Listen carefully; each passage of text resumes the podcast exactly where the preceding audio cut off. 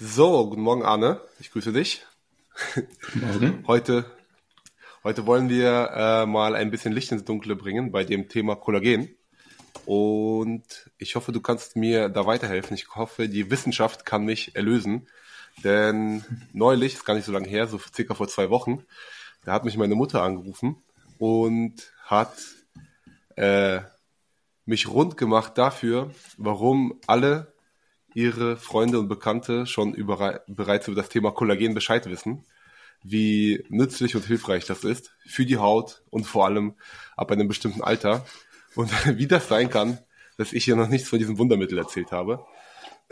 Ich habe richtig Ärger bekommen und ich hoffe, dass ich Erlösung finde mit der Kraft der Wissenschaft. Kannst du uns da ein bisschen Licht ins Dunkle bringen? Ich, ich hoffe es. Ich hoffe es. Ich hoffe es. Ja.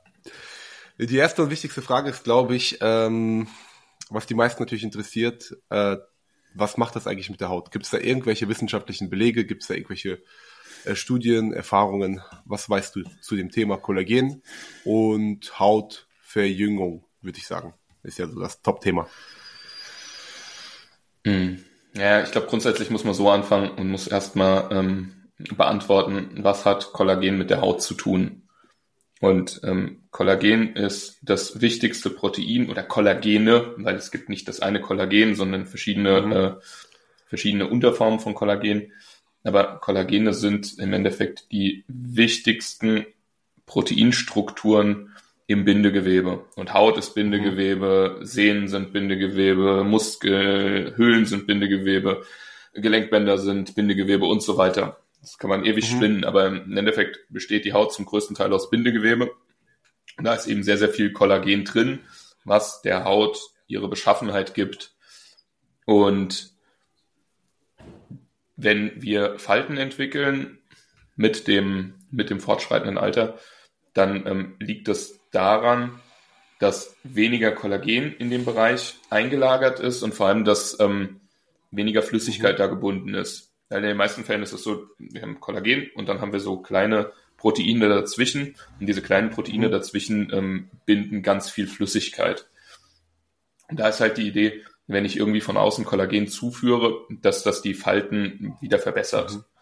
Und das wird in ähnlicher Form in der Schönheitschirurgie oder in so dieser ganzen Schönheitsmedizin, nenne ich es mal, also nicht nur das mit dem Skalpell, wird das ja auch äh, verwendet, dass ähm, dass in die Falten Substanzen gespritzt werden, die die Kollagenproduktion wieder anregen sollen. Mhm. Aber eben nicht nur die Kollagenproduktion, sondern auch diese kleinen Proteine dazwischen, die das ganze Wasser binden. Mhm. Weil das Kollagen okay. alleine macht die Falten nicht weg, sondern das sorgt nur dafür, dass die Haut eine gewisse Elastizität hat. Die Falten verschwinden, wenn sich da wieder Flüssigkeit einlagert. Und dafür brauche mhm. ich halt diese Proteinstrukturen, damit wieder Flüssigkeit da gebunden wird. Genau, und das ist so die, die Grundidee. Und ähm, in der Schönheitsmedizin funktioniert das auch mehr oder weniger gut. Also ich glaube, da wird zum Beispiel ähm, werden Fruchtsäuren oder Milchsäure gespritzt, weil das die Kollagenproduktion anregt. Da wird Hyaluron gespritzt, weil Hyaluron diese kleinen Proteine sind, die ganz viel Wasser binden. Und mittlerweile ist es ähm, gerade, also ich glaube schon seit ein paar Jahren, aber wie du sagst, es ist jetzt so ein äh, ziemlicher Trend geworden, einfach Kollagen ist entweder in Form von einem Kollagensupplement oder mhm. wenn man es einen Ticken günstiger haben will, einfach in Form von Gelatine. Weil Gelatine ist halt ganz viel Kollagen zusammengebastelt, ähm, mhm. dass das eben in Form von Nahrungsergänzungsmitteln genommen wird, um denselben Effekt zu erreichen. Also nicht mehr, ich stecke eine Nadel in die Stelle und spritze das rein, sondern ich schlucke das als Tablette mhm. oder als Pulver. Das ist die Idee, also nur um quasi mal so, einen, ja. so diesen, diesen Unterbau dahin zu packen. Aber man muss sagen, ähm, die Ergebnisse sind relativ ernüchternd, weil Kollagensupplemente keinen, also wissenschaftlich gesehen, da keinen äh, signifikanten Effekt haben. Mhm. Das heißt, ähm, die verändern das Hautbild ähm, im Sinne von Falten im Normalfall nicht, zumindest in den Studien nicht so, dass man sagen kann, sie sind irgendetwas anderem überlegen. Und irgendetwas anderes ist meistens ein ähnliches Pulver, was definitiv nicht die Wirkung hat, aber so ähnlich aussieht und so ähnlich schmeckt, dass ich halt nicht mhm. weiß, welches Pulver ich genommen habe. Das heißt, hart gesagt, es ist nicht effektiver als ein Placebo. Ja. Und auch bezüglich Gelenkgesundheit ähm, sehen, sehen wir eigentlich in den, in den meisten Studien, dass das, also wenn, wenn, wenn das, wenn das möglichst effektiv kontrolliert wird, also im Sinne von, es gibt ein, es gibt ein Placebo-Arm in der Studie, also das, es gibt Menschen, die kriegen das, die kriegen das Kollagen und es gibt Menschen, die kriegen mhm. irgendetwas, was so ähnlich ist, wo sie denken, das ist das Kollagen. Und wenn die Studie gut aufgebaut ist, dass mhm die, die das Kollagen bekommen, nicht wissen, dass sie das Kollagen bekommen und umgekehrt die, die das Kollagen nicht bekommen, auch nicht wissen, dass sie es nicht bekommen, sondern jeder denkt, er mhm. bekommt das Kollagen und der oder die Person, die ihnen das gibt, denkt es auch, das ist das Kollagen. Also es weder, mhm. weder die Studienteilnehmer noch die, die die ähm, Studienteilnehmer betreuen, wissen, was die am Ende bekommen, sondern nur eine externe Instanz. Und wenn man, wenn man sich diese Studien anguckt, dann sieht man, das hat, hat keinen hat keinen signifikanten Effekt gegenüber einem normalen Proteinpulver. Mhm. Und was man sieht ist, ähm, dass wenn, wenn man Kollagenprotein, also Kollagenpulver nimmt, dann steigert sich die ähm, Proteinbiosyntheserate, also der Aufbau vom Protein im Bindegewebe. Mhm. Aber, jetzt kommt das große Aber, also das, das steigert das. Aber wenn ich ein 0815 Whey-Protein nehme, also ein Molkeprotein, mhm. dann steigert das die Proteinbiosyntheserate im Bindegewebe auch, nur noch stärker. Das heißt, der Effekt ist einfach höher. Was wahrscheinlich daran liegt, dass Kollagen ein inkomplettes Protein ist, also da fehlt eine mhm. essentielle Aminosäure und Whey-Protein hat alle essentiellen Aminosäuren. Das heißt, damit ist die Versorgung besser und wahrscheinlich mhm. ist diese Steigerung der Proteinbiosyntheserate einfach darauf zurückzuführen, dass halt Protein aufgenommen wird, mhm. weil höchstwahrscheinlich auch keine Kollagenstruktur so im Blut ankommt, sondern im Darm in einzelne Aminosäuren zerlegt wird. Und dann ist es halt relativ ja. egal, ob ich Kollagen zu mir nehme oder ob ich Whey-Protein zu mir nehme oder ob ich ein Erbsenprotein nehme oder am Ende ein mhm. Ei esse. Macht, Und was macht relativ wenig Unterschied. Äh, genau, was, was, was deutlich ist, günstiger ist, wo, wobei man auch sagen muss, ähm, dass äh, das Kollagen so teuer verkauft wird, ist auch echt ein Marketing-Ding weil ich erinnere mich noch an Zeiten, ähm, so vor 15 mhm. Jahren, als ich angefangen habe zu trainieren, 15, 16 Jahren, da gab es mhm. diese, da gab es diese ähm, Amino-Fläschchen, wo du quasi so ähm, Aminokonzentrat ja. in flüssiger Form hattest. Mhm. Das hat mhm. meistens, mhm. ich erinnere mich noch an Sauerkirsche, das hat brutal süß geschmeckt. Das war so ein kleines Fläschchen, so ein minimal dickflüssiger als Wasser. Und ähm, ja. war so als äh, als Boost direkt nach dem Training gedacht. Genau, und ich erinnere ähm, mich auch. die, die waren, die, die waren verhältnismäßig günstig im Vergleich zu derselben Menge an, ähm, an einem Proteinshake aus Whey-Protein. Und das lag einfach daran, dass halt Kollagen günstiger ist. Also Gelatine ist fucking günstig, wenn das mhm. hergestellt wird.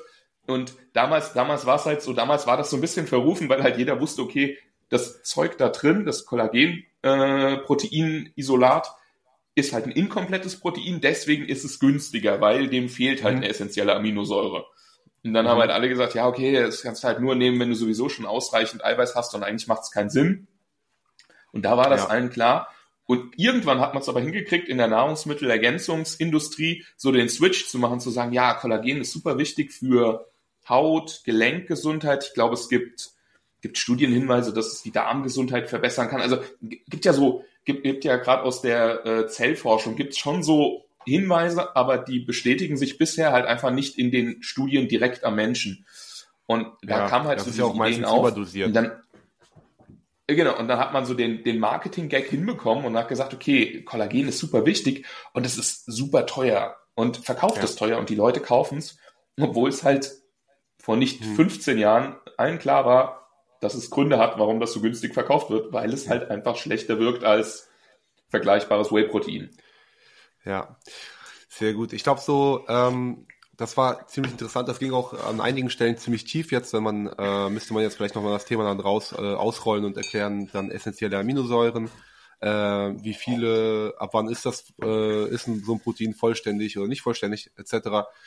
Äh, wenn wir ich würde einfach mal so einen ganz einfachen Vergleich ziehen und bewerte mal meinen, ähm, meinen Vergleich dazu. Zum Beispiel, ich weiß nicht noch so, das weiß ich noch so aus der Kindheit, als man noch irgendwie geglaubt hat, irgendwie, dass ähm, äh, man irgendwie zunimmt, wenn man mehr Fett fettreiche Sachen isst. Also dass man irgendwie von äh, Butter oder so zunimmt oder dass man solche, genau, Fett einfach äh, meiden soll.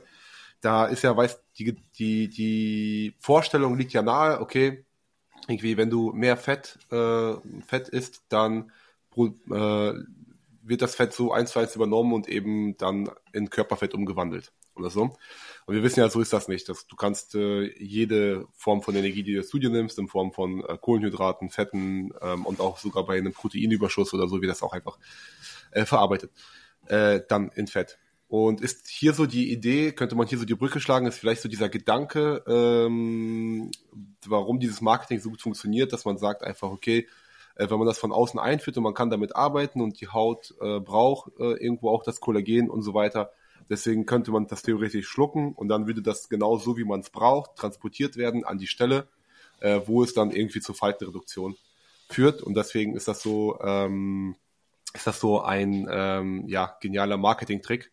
Dabei wird das in unserem Körper äh, von unserem Verdauungssystem einfach ganz genau so verdaut und in seine Einzelteile zerlegt und dann später geguckt, äh, wo was hintransportiert wird, eben nach Bedarf und nicht einfach so eins zu eins, du schluckst es und dann ähm, wird das irgendwie, und dann gibt's dann irgendwie so einen Schnelltransport zur Haut oder so. Das ist ja, so funktioniert ja unser Verdauungssystem nicht. Ja, genau, so könnte man sagen. Es ist so ein bisschen, ist so ein bisschen diese archaische alte Idee, das waren, glaube ich, die Kelten, mhm. die quasi das Gehirn und das Herz ihrer Feinde gegessen haben damit sie ja, die Kraft genau. und die und das Wissen ihrer Feinde besser. aufnehmen. Ja. Äh, genau, also das, das, war, das war so diese, diese grundsätzliche Idee, die Kraft und die, ähm, und die Erfahrung, ja. das Wissen der Feinde übernehmen, um für den nächsten Kampf gestärkt zu sein. Und ja, da genau. weiß man halt einfach, dass das so nicht funktioniert, ja, weil sonst würde ich ja, ähm, keine Ahnung, wenn ich Rinderleber esse, wird mein Leber ja nicht zu einem Rind. Und ähm, aber so dieser dieser Gedanke ist dahinter, aber wie du sagst, mhm. so funktioniert es halt nicht, sondern es wird halt im Verdauungstrakt in die kleinsten Bestandteile runtergebrochen, mhm. in den Körper aufgenommen, ins Blut und dann je nachdem, wo halt gerade ähm, welche Prozesse ablaufen, wird es halt hingebracht und da verarbeitet. Und wenn mhm. ich aber, muss ich mir so überlegen, wenn ich Falten habe, dann haben die sich ja aus irgendeinem Grund entwickelt. Also einerseits ist es halt mhm. halt einfach ein Thema des Alterns, ähm, mhm. Das ist vielleicht auch ein Thema, weil, weil ich mich irgendwie entweder nicht, nicht ausreichend äh, gut ernährt habe, weil ich vielleicht irgendwelche zugrunde liegenden Krankheiten habe, weil ich viel Stress habe, weil ich irgendwelche Medikamente äh, genommen habe, die einfach die Bindegewebsregeneration verzögern. Ähm, Schlafmangel, aber zumindest großes Thema. Äh, genau, das, das sind ja, das sind ja alles so zugrunde liegende Prozesse. Und mhm. ähm, das Ergebnis ist ja aber, mein Körper sieht keinen Bedarf mehr als das, was er gerade an Bindegewebe produziert, in dem Bereich zu produzieren. Und dann mhm. werde ich das sicherlich nicht erhöhen, indem ich ein bisschen Kollagen reinwerfe. Mhm. Also man, man sieht in, man sieht in, in Studien, dass wenn ich, wenn ich über die Maßen viel Protein esse, also wir reden dann so, keine Ahnung, über, über ähm, die dreifache bis vierfache Empfehlung von der DGE, also die DGE ist quasi so mhm. die, die Mindestmaßempfehlung, wenn ich das drei bis vierfache davon zu mir nehme, dann baue ich auch ohne Training ein bisschen mehr Muskelmasse auf, als wenn ich das nicht mache. Mhm. Aber das sind vergleichbar geringe Mengen und bei Bindegewebe sehen wir das nicht. Also es ist mhm. so ein bisschen auf die Muskelmasse bezogen, dass ich dadurch ein bisschen muskulöser werde, ohne Training, aber halt mhm. auch nicht so, dass es wirklich auffällt, sondern dass ich es halt im Labor messen kann. Aber beim Bindegewebe ja. passiert das eigentlich nicht, außer ich habe vorher weniger als die Minimalempfehlung an Protein gegessen. Dann mhm. passiert es auch, aber nur bis zu dem Punkt, dass es quasi einfach dieser, dieser äh, Minderbedarf wieder ausgeglichen ist und dann passiert auch nicht mehr. Ja. Ja, ich glaube, das Gute ist hier, ähm, um das nochmal zusammenzufassen, wir wollen ja äh, solche Informationen auch weitergeben an jetzt die Zuhörer oder die, die jetzt diesen Artikel lesen. Ähm, warum das so kritisch ist, äh, generell dieser Trend mit Kollagen, ist ja jetzt nicht an sich, dass Kollagen irgendwie ein schädlicher Stoff ist, sondern es ähm, ist hier wahrscheinlich auch jetzt äh, sehr unbedenklich, äh, damit zu supplementieren. Äh, das große Problem ist einfach, es führt einen komplett in die falsche Richtung mal wieder. Und zwar äh, konzentriert man sich dann eben auf äh, solche, solche irgendwie versprochenen Effekte und wenn überhaupt Minimaleffekte, die irgendwie gar nicht über ein Placebo gehen. anstatt sich auf das zu konzentrieren, was eben der ein Riesenelefant im Raum ist, das ist der Lebensstil.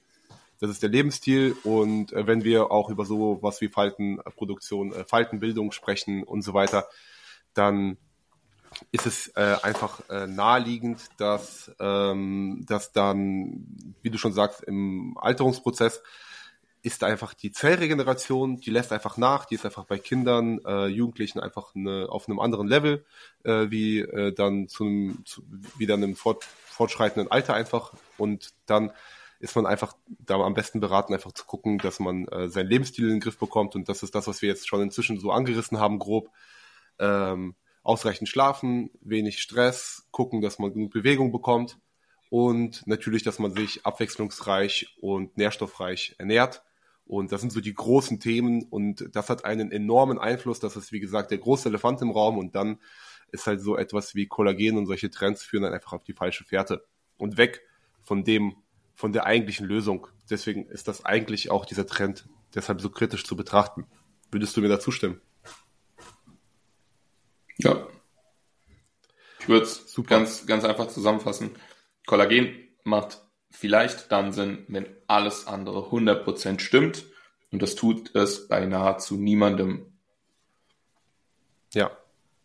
Von daher, Finger weg. Alles klar. Dann war es das auch schon zum Thema Kollagen. Ich hoffe, dass dieses Video euch nochmal zusätzlich etwas ähm, Informationen und Einblicke verschaffen hat, zusätzlich zu dem Artikel. Gerne den auch lesen, gerne kommentieren und gerne bei uns melden, wenn ihr Fragen dazu habt. Ihr seid herzlich willkommen bei uns.